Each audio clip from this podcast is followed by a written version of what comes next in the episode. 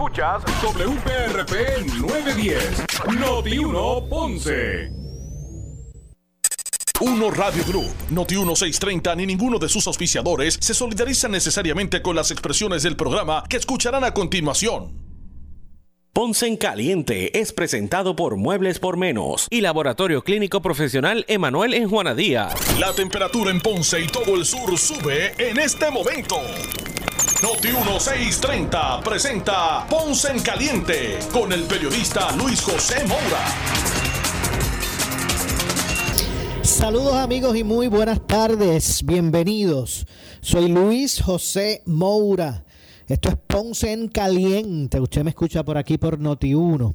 Eh, 9.10 de Noti1, de lunes a viernes a las 6 de la tarde, analizando los temas de interés general en Puerto Rico, siempre relacionando los mismos con nuestra región. Así que bienvenidos todos a este espacio de Ponce en Caliente. Hoy, hoy jueves 18 de noviembre del año 2021. Así que gracias a todos por su sintonía, los que están eh, escuchándonos a través del 910 AM de Radio Leo y también a los que nos escuchan. Seguimos ampliando nuestra cobertura, no cabe duda que eh, ¿verdad? tenemos eh, mucho entusiasmo ahora eh, porque también usted puede escucharnos eh, con toda la fidelidad que representa la banda FM eh, a través del 95.5 así que eh, todos los amigos de, de, de, este, de toda esta zona eh, que escuchan a Noti1 por el 910 AM, ahora pueden escuchar la programación de Noti1 también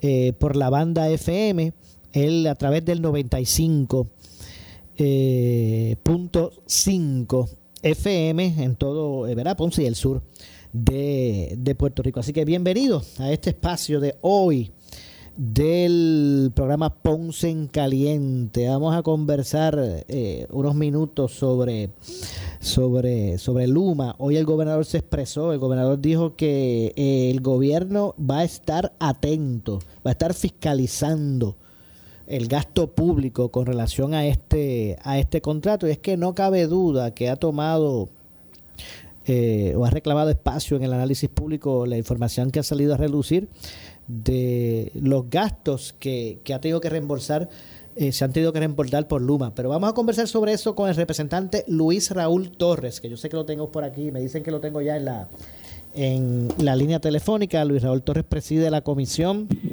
Eh, que, está que está investigando este este contrato. Tiene un nombre larguísimo, es de, de, de energía, de alianza. Bueno, me, me, me, mejor es que diga Comisión de Asuntos Energéticos de la Exacto. Cámara de Representantes. Exacto, exactamente. Saludos, eh, ¿cómo está todo, representante? Buenas tardes. Muy muy bien, Mora, saludos a ti al público. Es que es que el nombre es más largo que la esperanza un pobre.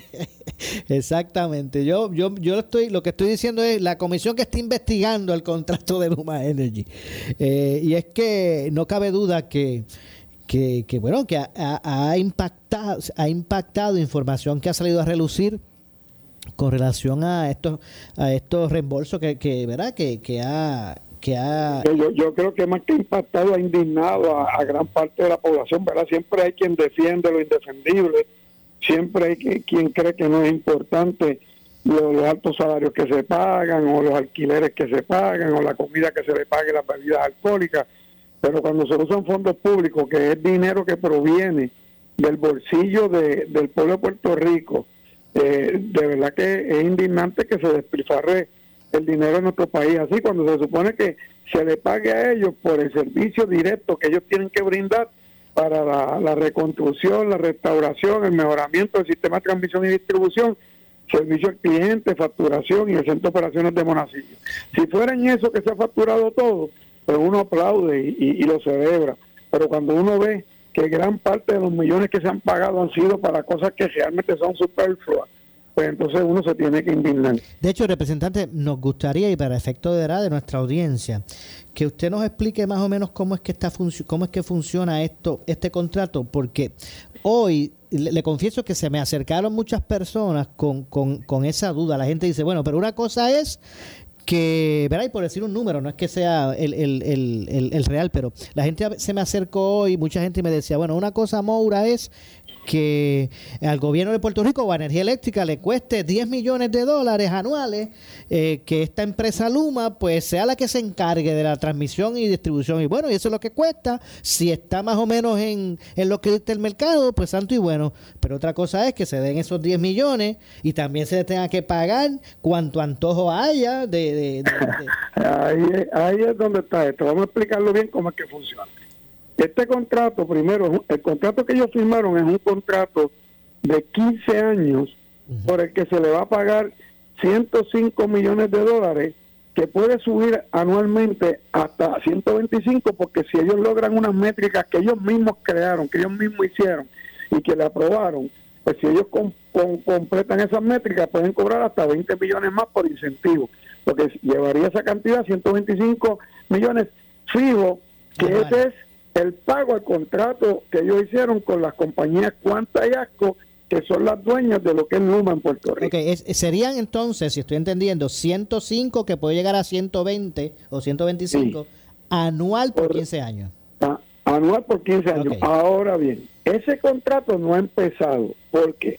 Porque ese contrato no puede empezar hasta que la juez Taylor Swain decida en el Tribunal de Quiebra cuánto se le va a pagar a los bonistas de la Autoridad de Energía Eléctrica, cuánto se le va a pagar al sistema de retiro, que hay una deuda de más de 600 millones con el sistema de retiro de los empleados de la autoridad y cuánto se le va a pagar a los demás acreedores que tiene la Autoridad de Energía Eléctrica. Una vez que ya determine eso, se tiene que modificar las cuantías del contrato porque eso puede afectar la, los ingresos de lo que es la Autoridad de Energía Eléctrica y puede afectar el contrato de Luma. Por eso ese contrato está stand-by.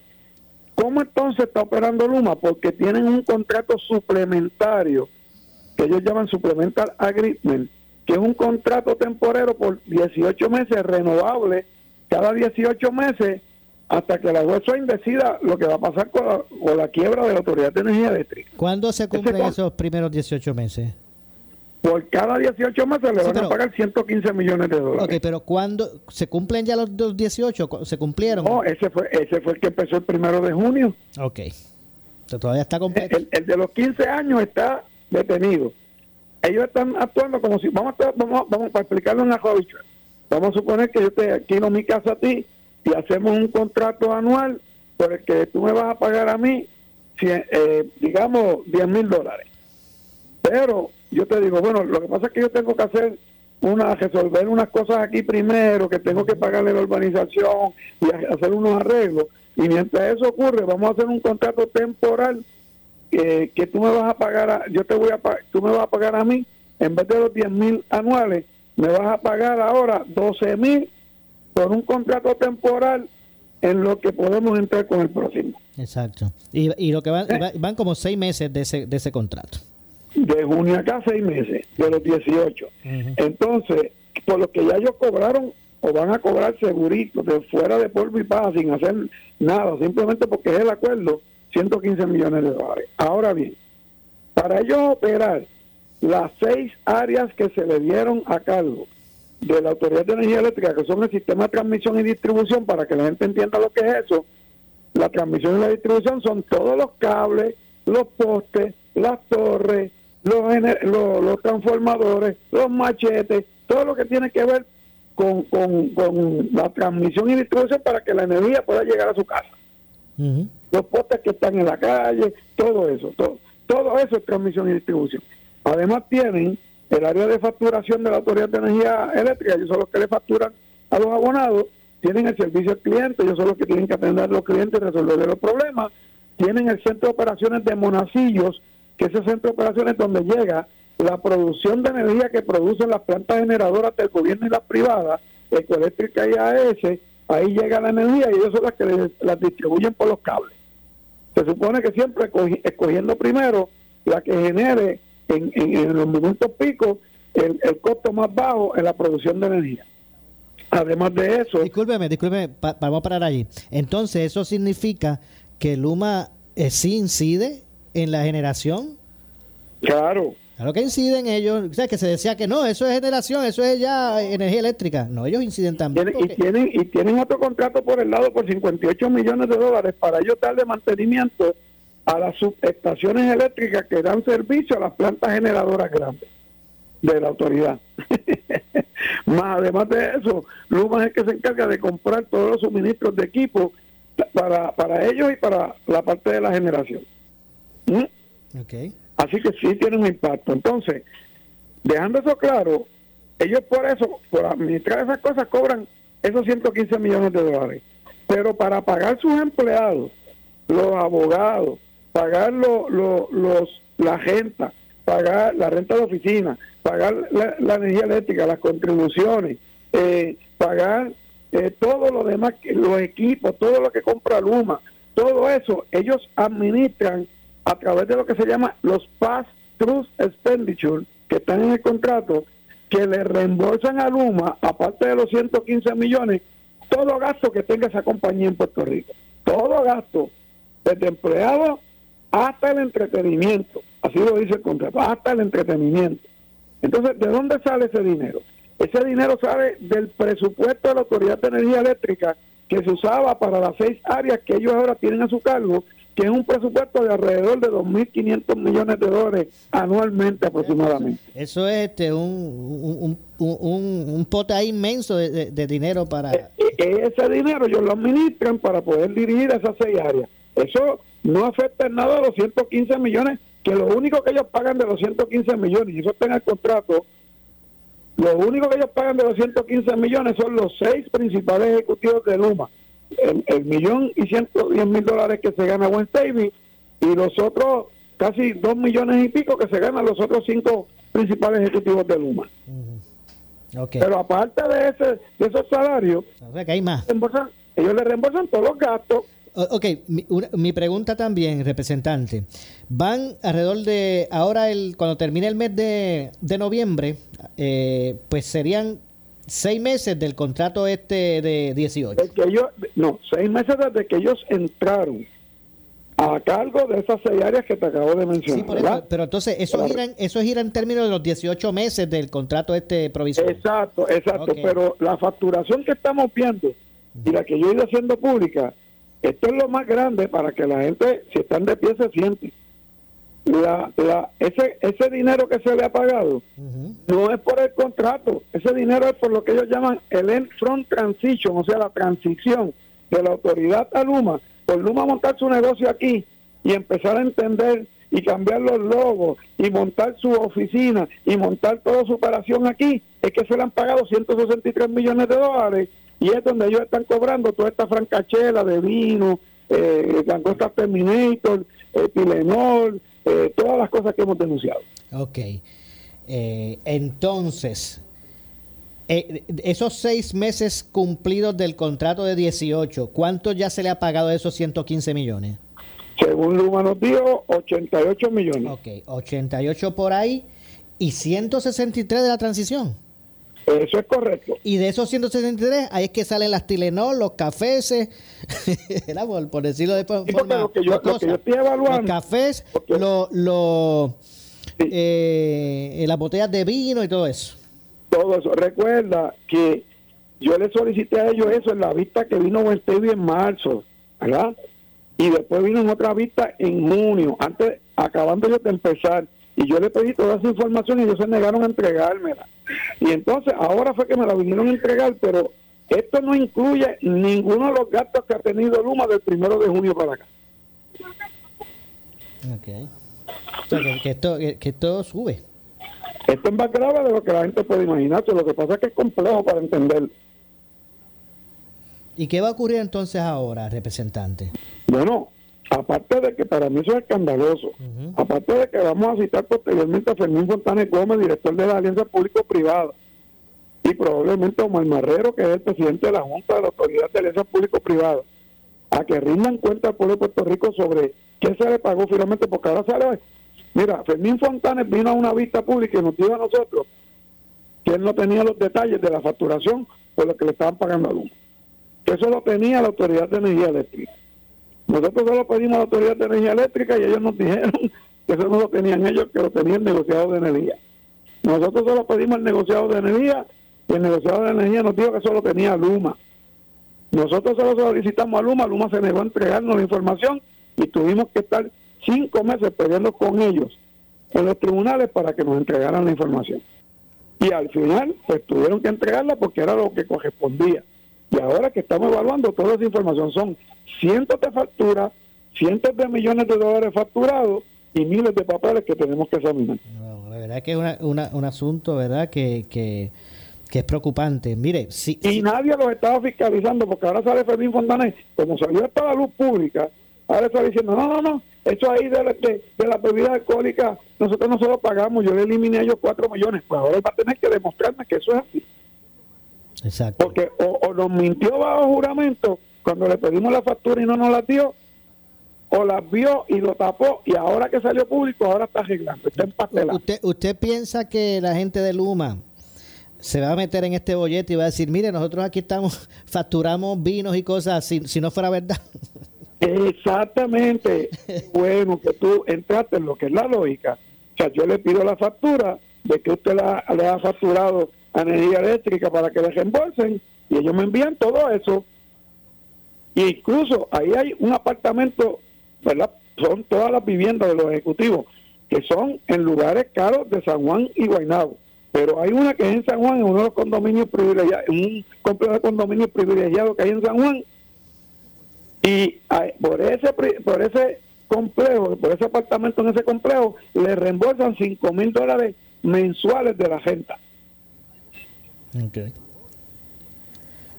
Representante, por, quisiera saber, lo que quisiera saber es que otros funcionarios aquí de gobierno le pagan, le pagan la renta de la casa, le pagan lo que se come, le pagan lo que se bebe de bebida alcohólica, le pagan la Tilenol, le pagan este hasta los suspiros, los viajes en avión en primera clase.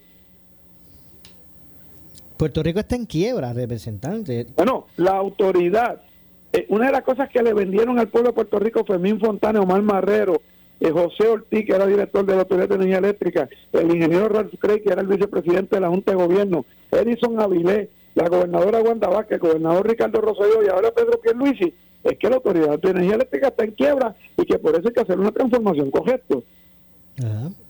Y si dicen que está en quiebra, ¿cómo podemos estar pagando todos esos gastos a estos ejecutivos? Que nos lo expliquen. Y digo, y al personal de Luma. Exacto. Entonces, eh, lo que es salario sale del contrato de los 18. Del contrato de los 18 meses, eso es así. Ok, lo que es salario de empleado. Sí, pero, pero, a esos ejecutivos también les reembolsan todos sus gastos. El salario es libre de polvo y baja. Ok. O sea, ellos cobran su salario del, del, pago fijo, pero todo lo demás que han gastado se le ha reembolsado de, de los fast proof expenditures, lo que se llaman los reembolsos en el contrato, que incluye, vuelvo y te digo, hasta el entretenimiento de esta gente. Representante, usted ha hecho el ejercicio de, por ejemplo, eh, más o menos en el mercado, este tipo de servicio, este tipo de compañía, esos, ese, ese millón ciento y pico de mil, los, los setecientos y pico del otro, los trescientos de aquel, los dos noventa y siete del otro. Eh, esos son sueldos que, que están que son comparables en el mercado este tipo de empresas. Pues te voy a decir lo siguiente, en la empresa privada, sí en empresas de gobierno, no. En una empresa de gobierno que incluso alegaron que estaba en quiebra y que por eso era que no se le pedía nada a Luma. No. Aquí en Puerto Rico, el funcionario que más alto cobró, que duró un día, fue aquel llamado Higgins, ¿lo recuerda? Sí, Higgins, sí. Que, que le, paga, le iban a pagar 750 mil, todo el mundo empezó a protestar en aquel momento y el individuo se tuvo que ir el mismo día. Hubo Ah, ah, ahí por ahí dicen, a Lisa Donaway le dieron 48 millones. No, no, no, falso. No fue 48 millones para Lisa Donaway. Fue 48 millones para un crew de gente que ella trajo para preparar unos estudios de transformación al sistema de energía eléctrica, que tampoco funcionó. Fue un fracaso también. Y entonces, después trajeron a otro, que no me acuerdo el nombre, que también le iban a pagar otro dineral, creo que eran como 300, 400 mil dólares, que era un latino, no sé si lo recuerda que vino de las Islas Vírgenes, no sé de dónde era que lo traían, de por allá, de, algún lado de, Latinoamérica, y también se tuvo que ir, duró apenas unos meses. Aquí el director de energía eléctrica, los dos directores de energía eléctrica locales de Puerto Rico, que más dinero han ganado ha sido José Ortiz, que le pagaban 250 mil dólares, y ahora Josué Colón, que volvió a la autoridad, supervisando menos, supervisando más que el área de la generación, y le pagan 250 mil dólares.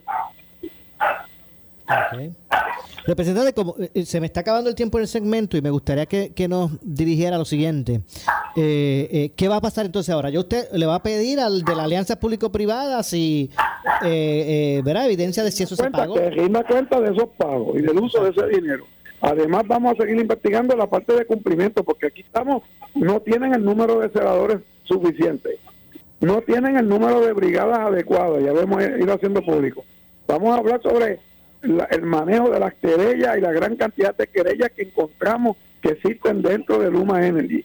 Vamos a hablar de los centros de servicio al cliente, que todo eso es cumplimiento del contrato. Y vamos a hablar de la gran cantidad de apagones que siguen habiendo.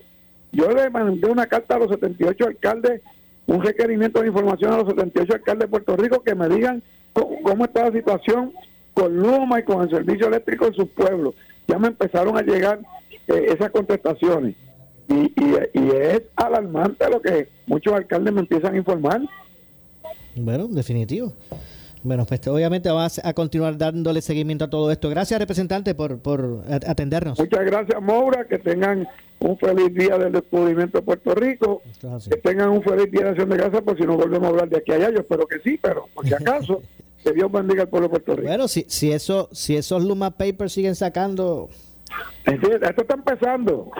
Siguen sacando información de este tipo. No, no cabe duda que hay que hablar mucho de esto. Gracias, representante.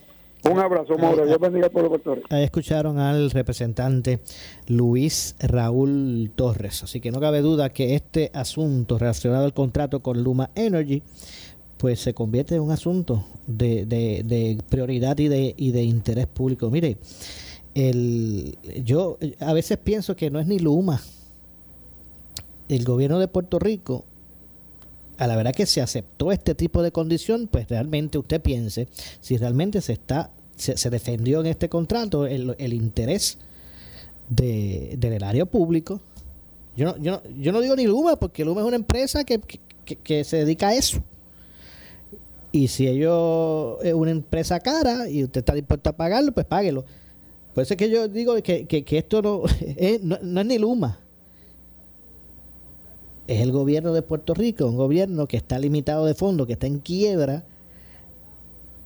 y pretende darse este tipo de lujo. Usted piensa, haga el análisis usted si esto es, esto, ¿verdad? Esto es de acuerdo al, al, al crisol donde usted lo, lo, lo, lo, lo quiera mirar. Este contrato realmente defiende el interés público. Eh, eh, y, bueno, y usted pues también eh, haga sus propias conclusiones con relación a esto. No cabe duda que tras los traspiés iniciales, cuando Luma tomó el control, en este momento es algo diferente. Ha ido, no cabe duda que se ha ido estabilizando el servicio. Me parece que aquí ya ya no es el asunto con relación a la inestabilidad. Al menos, no sé qué, no sabemos qué ocurrirá más adelante, pero al menos no cabe duda, no se puede tapar el cielo con la mano hay un servicio que ha mejorado, o por lo menos que se, mantiene, o que está más estable que, que, al principio. Y es importante, es un asunto que no se debe eh, dejar eh, fuera en todo este análisis de, de, Luma, ¿verdad? Lo que es el servicio al cliente, lo que es la estabilidad de, eh, de, del, servicio, es algo que se debe considerar. Y si es bueno y se convertirá en uno bueno, pues también hay que decirlo, ¿verdad? Ahora, repito, eh, estas condiciones que estamos, de ver estas condiciones del contrato que están saliendo a relucir, eh, son, usted, eh, usted entiende que son eh, unas que, que, defienden el interés y los intereses de, del pueblo, del gobierno. Bueno, digo del pueblo porque la verdad que el pueblo es el que, del bolsillo del pueblo es que, que sale el, el dinero para esto. Así que el contrato de los 15 años pues todavía no ha comenzado, están en este contrato provisional de 18 meses que se irá renovando cada 18 meses si es el caso, ¿verdad? Hasta que se resuelva el asunto del plan de, de, ajuste de deuda, entre otras cosas. Así que ya han cobrado 88 millones del contrato de los 115 a 18 meses, han pasado 6, ya han cobrado 88 millones. Pues usted pudiera pensar, bueno, pues ahí está, ese es el contrato. 115 millones en 18 meses es lo que nos va a costar, pero eso no se queda ahí, ¿no? Hay unos gastos adicionales de lo que ellos le llaman transición, de establecerse aquí, de cambiar logos por aquí, de lo otro, donde ahí es que está encajado. Estos gastos de alojamiento, gastos de entretenimiento, dieta, allowance y cuánta cosa hay donde ellos hayan encajado. Lo que se comen en la concha, lo que se beben en el otro lado.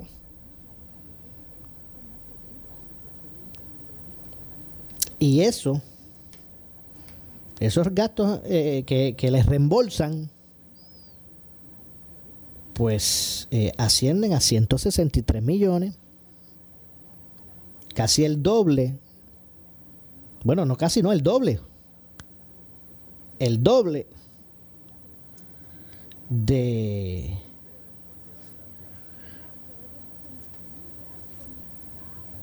de lo que han cobrado hasta ahora por, su bueno no el doble eh, eh, es mucho más. O sea son 163 millones mucho más de de lo que les corresponde cobrar fijo en esos seis meses han cobrado 88 millones del contrato fijo 88 millones y en reembolso 163 de eso es lo que estamos hablando. Vamos a hacer la pausa. Regresamos con este y otros temas. Soy Luis José Moura. Esto es Ponce en Caliente. Eh, pausamos y regresamos.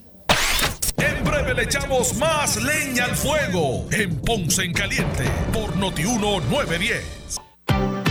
Fábrica de Matres Global tendrá pelota dura con Ferdinand Pérez y Carlos Mercader este martes 23 de noviembre desde las 10 de la mañana. Aprovecha los super especiales que te trae Fábrica de Matres Global con su Super Black Week.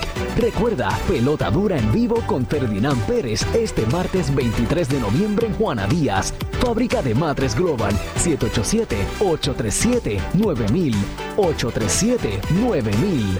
Fábrica de Matres Global. En el mes de noviembre no tienes que esperar el Black Friday para las mejores ofertas. Arranca ahora para la venta etiqueta negra de Toyota de Bayamón. Llama al 334-1604 que llegó el inventario 2022 para que te montes con cero pronto, cero residual y te incluye tanque lleno, alfombras, 10 años de asistencia en carretera y garantía de por vida. Gratis. Gran venta etiqueta negra de Toyota de Bayamón en la 167. 334-1604. 334-1604. PSB Productions presenta la conmovedora historia de una familia que puso su fe en Dios y alcanzó la libertad. The Sound of Music en español, con un impresionante elenco, orquesta en vivo y una puesta en escena que permitirá no solo una experiencia única, sino un recuerdo inolvidable. Desde el 10 de diciembre en la sala de festivales del Centro de Bellas Artes en Santurce. Para boletos, 787-620-4444, 787-792-5000 y 787-505-6677. Todos los sábados a las 11 de la mañana. Tú tienes una cita con Viva Carolina, tu revista radial. Entérate de las obras y servicios de la Tierra de Gigantes con temas de interés sobre lo que acontece en Carolina con la participación del alcalde José Carlos Aponte. Nuevas secciones de economía, empleo, salud, deportes, educación, seguridad y cultura. Recuerda, la mejor forma de despedir la mañana y comenzar tu tarde. La encuentras en Viva Carolina, tu revista radial. Por Noti 1630. Primeros con la noticia. Disfruta de la vida con tu Toyota nuevo, pero que sea de Furiel, porque Furiel te trata bien. Garantía y servicio de primera tiene él. El mejor trato y negocio, sin duda tiene Furiel. Furiel Toyota, Bayamón 625-5700, Río Piedra 625-3000, Ponce Bypass 284-2020. Si se trata de un Toyota, primero venga Furiel. Somos Noti 1630. Noti 1630. Primera fiscalizando. En breve le echamos más leña al fuego en Ponce en Caliente por Noti 1910. ¿Qué buscas? ¿Muebles en seres o matrices? Muebles por menos lo tiene, sin necesidad de crédito y con pagos mensuales bajísimos. Una gran cantidad de mercancía lista para entrega inmediata. Gabinetes en PVC, alacenas y barras para que tu cocina se vea nítida. Además, salas, cuartos y comedores a precios que le gustan a tu bolsillo. Échale un vistazo a lo nuevo en Muebles por Menos, Salinas Villalba y Ponce, carretera 14 frente al cementerio.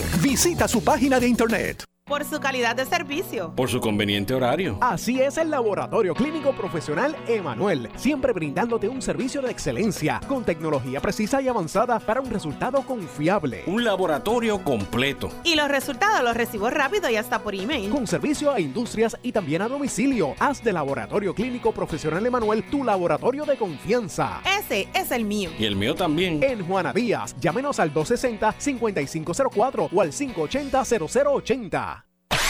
El área sur está que quema. Continuamos con Luis José Moura y Ponce en Caliente por el 910 de tu radio. Bueno, estamos de regreso, estamos de regreso. Soy Luis José Moura. Esto es Ponce en Caliente. Usted me escucha por aquí por Noti1.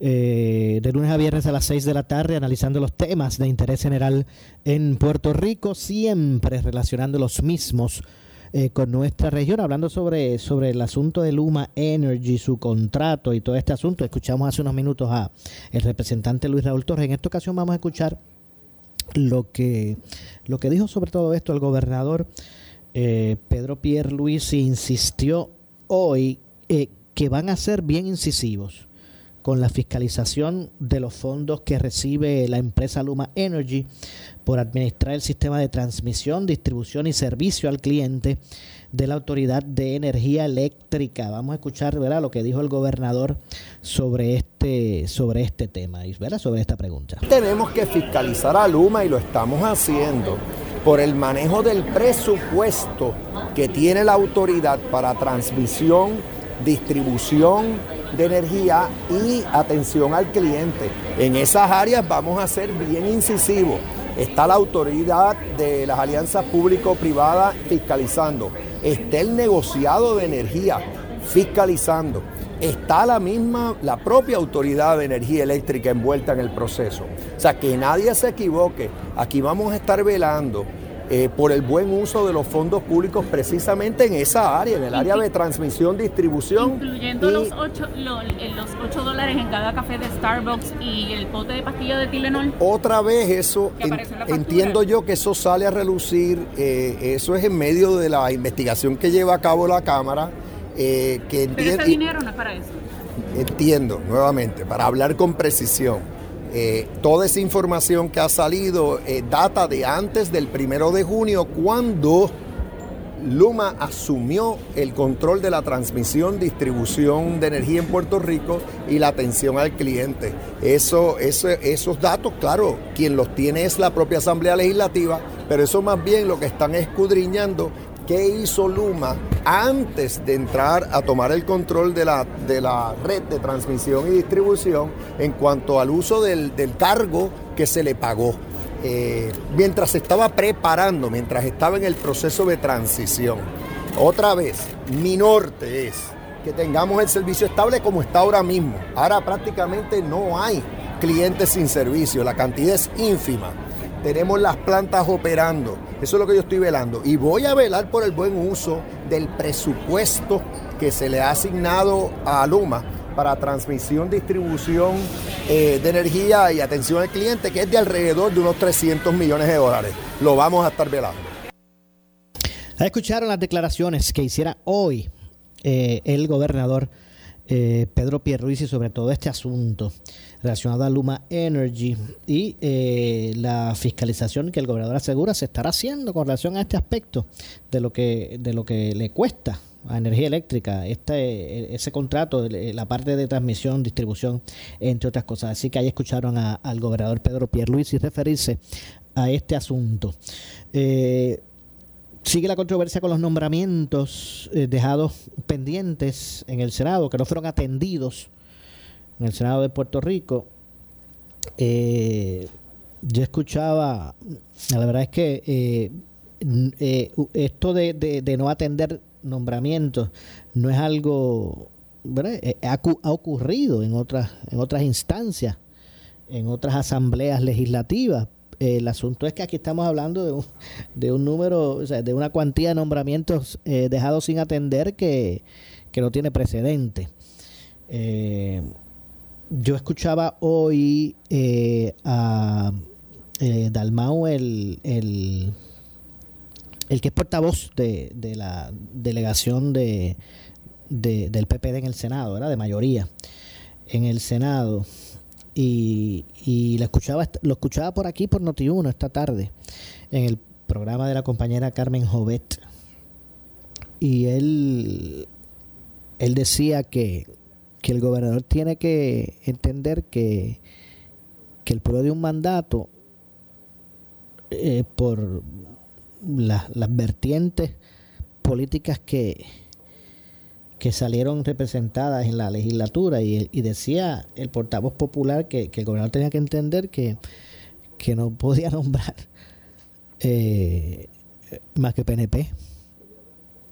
Así que eh, pues ya poco a poco pues se, se, se, se va conociendo entonces eh, las ¿verdad? La, la, la, la visión con relación a estos nombramientos real que tiene la asamblea o por lo menos la mayoría o sea que la, la, la, mayoría en el senado eh, entiende que bien, si, si no le envían nombramientos de personas que, que, que no sean PNP, pues, si- entonces pues me imagino que tendrán opción de ser atendidos.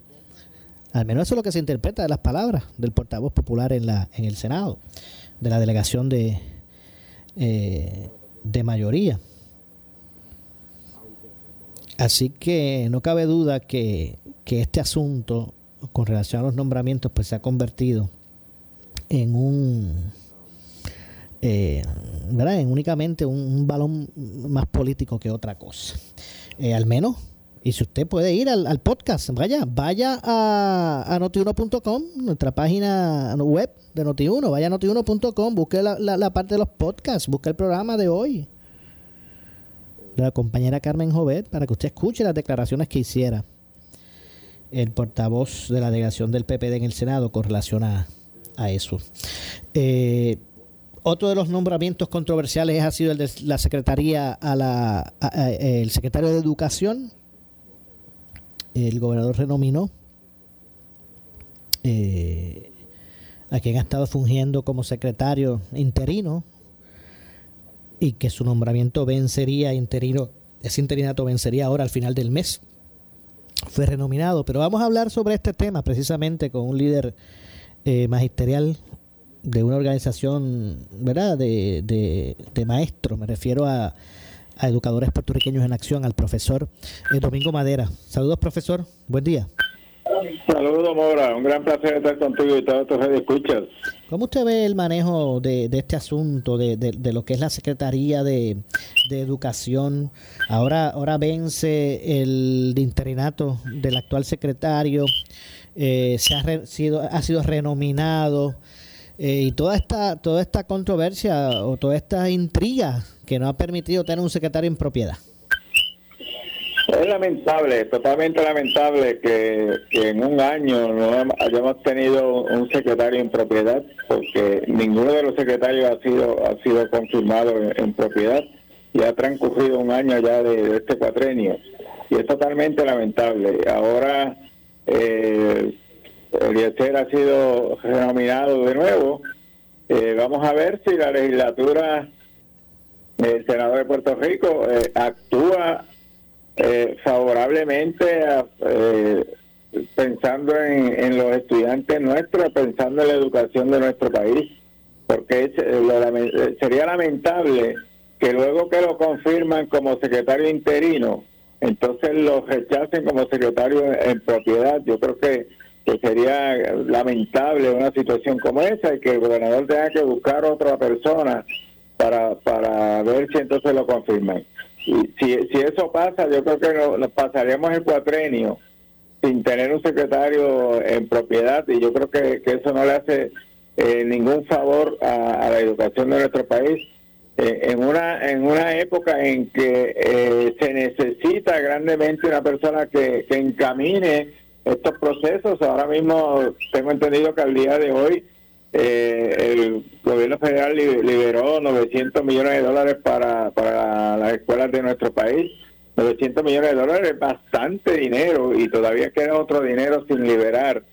Y, y se necesita eh, una persona que, que pueda eh, enderezar este proceso, que, que se, de- se dedique a reparar los planteles escolares que, que bastante maltrechos están. Yo, yo escuchaba hoy, discúlpeme, yo escuchaba hoy en el programa de la compañera Carmen Jovet, La Mujer Noticia. eh, yo escuchaba a Javier Aponte Dalmao, que es el portavoz de la delegación del PPD en el Senado, decir que, que bueno, que mientras el, mien- mientras el gobernador siga eh, nombrando más que a PNP, pues eso no puede ser así, porque, porque el pueblo no eh, dio otro, otro mandato y, y también acusó al actual secretario interino, ¿verdad? El que está ahora, de que lo que hace allí en el departamento es montar una finquita PNP. Pero, ¿Qué, eh, qué le eh, parece que este tema ah, eh, ahora mismo lo domine más el aspecto político que otra cosa? Entonces, eh, eh, Dalmao parece que quiere que el gobernador nombre a un secretario que con afinidad popular y que venga entonces a hacer un trabajo deficiente simplemente para decir, mira, el partido del, poder no hizo el trabajo porque eh, finalmente el trabajo que haga el secretario eh, que esté allí va a redundar en, en, en- el candidato eh, eh, o, en el, gobernador que esté actualmente. Así que por, por uso y costumbre siempre que han hecho los gobernadores, pues nombran personas que son afines a su partido para que para poder tener esa confianza de que esa persona le va a hacer un trabajo eh, como como él espera. Yo, yo no sé eh, de dónde eh, este senador eh, se imagina de que de que el gobernador vaya a nombrar a, a una persona que, que esté con afines afines este, que no sean del, del partido.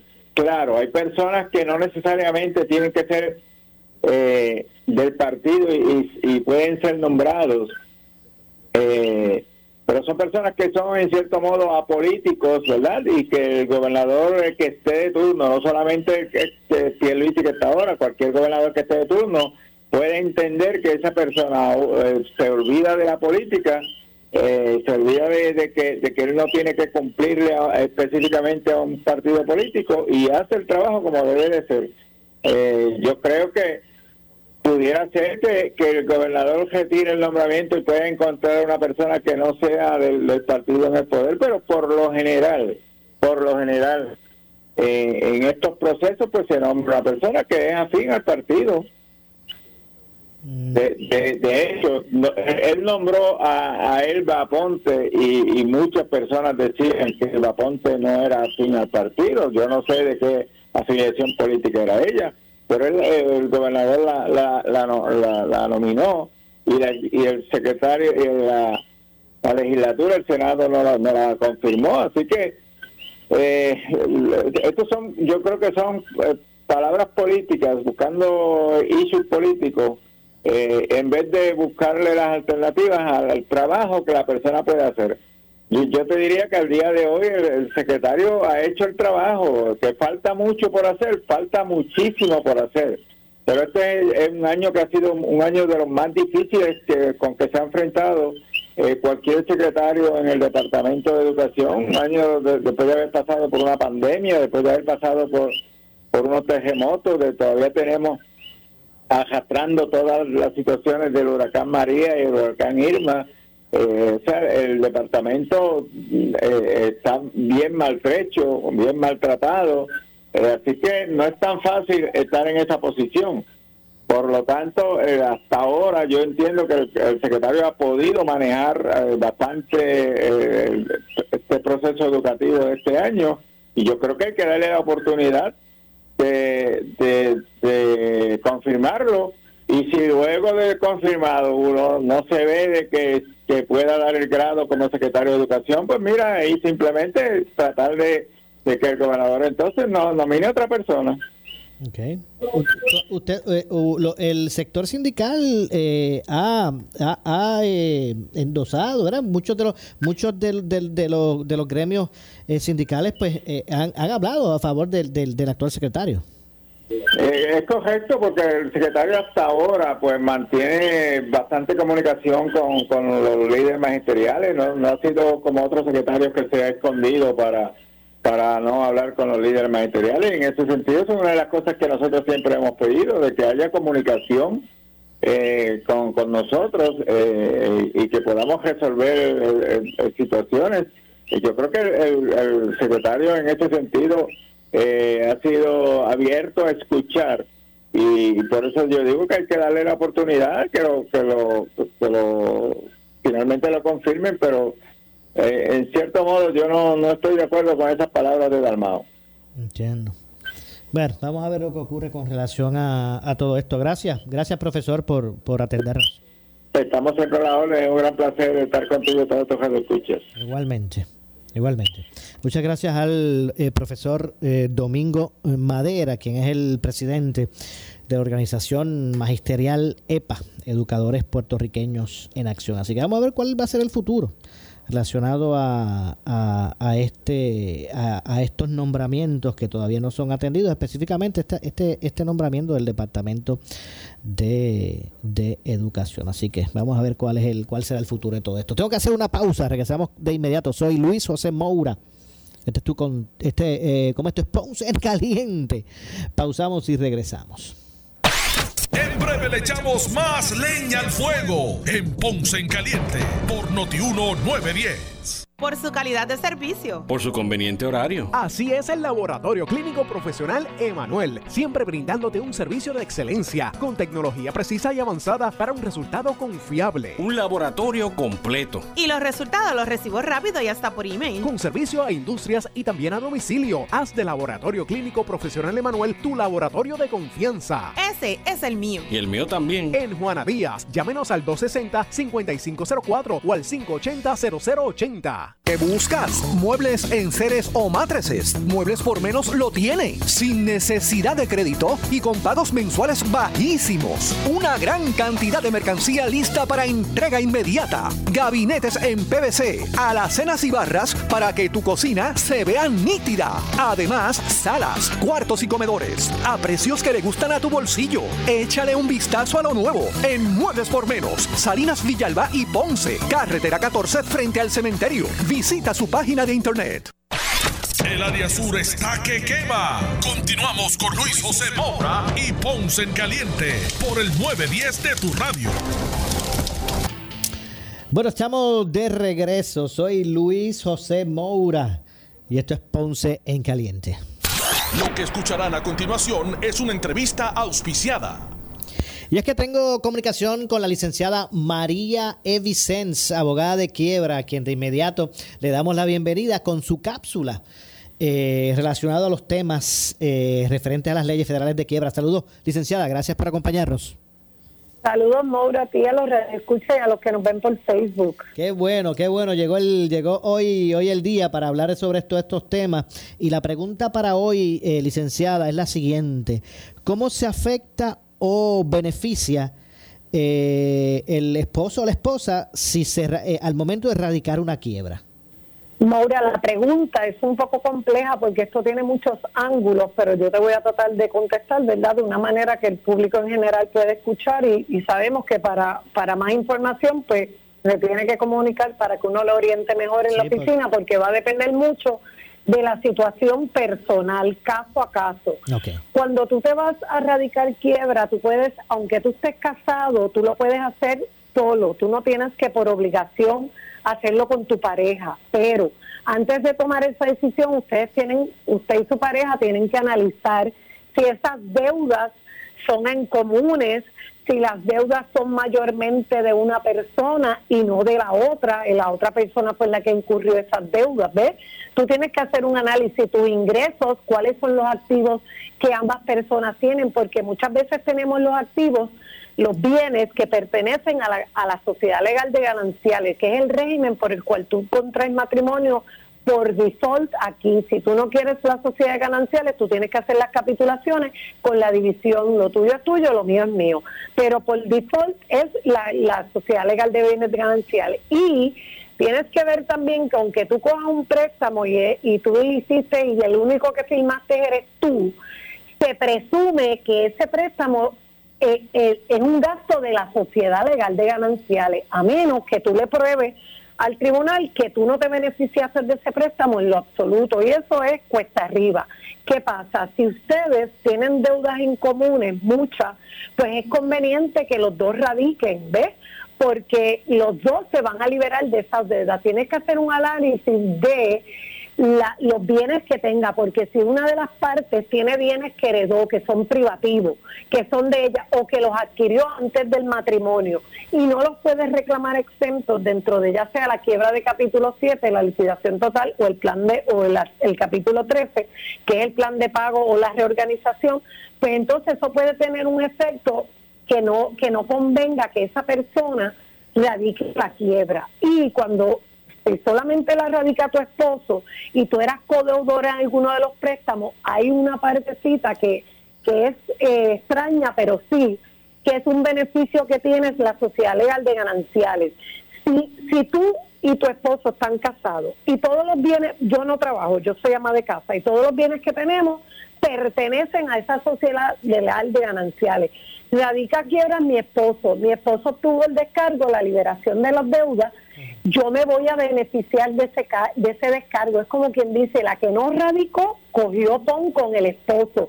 ¿Por qué? Porque aunque tú también eres codeudora de esos préstamos por el concepto de la sociedad legal de gananciales, los acreedores no te pueden venir a cobrar a ti una vez termine la quiebra de los bienes que pertenezcan a la sociedad legal de gananciales. Y si todo lo que tú tienes pertenece a la sociedad legal de gananciales, no radicaste quiebra, no te incluyeron en el proceso, sí, van a hablar de ti, de que estás casado y cha, cha, pero no tuviste que irte al proceso, tú te puedes quedar con crédito, porque si tú vas a pedir algo prestado, eh, te dicen, ah, no, pero mira, ahí aparece que usted estuvo en quiebra. Y tú vas y buscas una certificación del tribunal que dice que no, que el que estuvo en quiebra fue tu marido, no fuiste tú. Y así no se te afecta tu crédito. O sea, que eso es una ventaja que puede tener. Por eso digo, Maura, que hay que hacer el análisis caso a caso.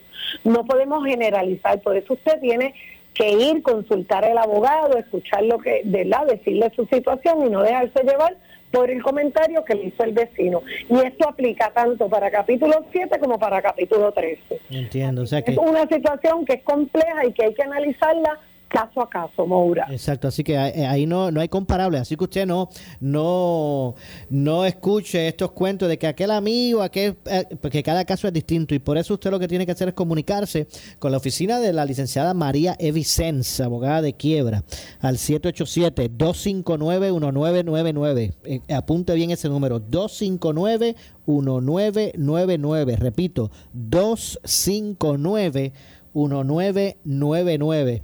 Eh, y en este caso eh, se, se, muestra más, licenciada, pero hay otros casos que también es lo mismo, que cada caso tiene su eh, particularidad y, y, y, no, no es conveniente tal vez, ¿verdad? Este, eh, tratar de inferir que lo que ocurrió con un otra, otro individuo, pues, pues, es lo mismo que va a ocurrir con usted. Que no me aplica, porque tú tienes cada cosita en tu caso, tiene una particularidad que te va a cambiar los muñequitos. Por eso el que tiene que hacer el análisis es la persona que conoce la ley. No puede hacerla usted por lo que se leyó en internet o por lo que le dio al vecino o por lo que escuchó en un programa de radio por ahí. Llame y consulte si la consulta es gratuita y confidencial. Así mismo. los eh, horarios de servicio y dónde es que está la oficina, licenciada. Eh, la oficina está ubicada en la avenida Hostos 1218, suite 117. Nuestro horario es de lunes a viernes de 8 a 5 de la tarde, los sábados por cita previa y tenemos también las orientaciones virtuales. Así que usted no dude en comunicarse. No, mire, no, eh, eh, no pierda más tiempo, resuelva su asunto, su problema. Eh, no sigan pasando los días donde usted no puede ni dormir. Comuníquese al 259-1999. Repito, 259-1999 a la oficina de la licenciada María Evicens. Gracias, licenciada. Hasta la próxima, Maura. Saludos. Igualmente, escucharon a la licenciada María Evicens, abogada de quiebras. Lamentablemente se nos ha acabado el tiempo. Yo regreso mañana con más a las 6 de la tarde por aquí por Noti1. Soy Luis José Moura, pero usted amigo, amiga que me escucha, no se retire porque tras la pausa, el gobernador de la radio, Luis Enrique Faló. Ponce en Caliente fue auspiciado por Muebles por Menos y Laboratorio Clínico Profesional Emanuel en Juana Díaz. Escuchas WPRP 910, Noti 1 Ponce. Uno Radio Group, Noti 1630 ni ninguno de sus auspiciadores se solidarizan necesariamente con las expresiones del programa que escucharán a continuación.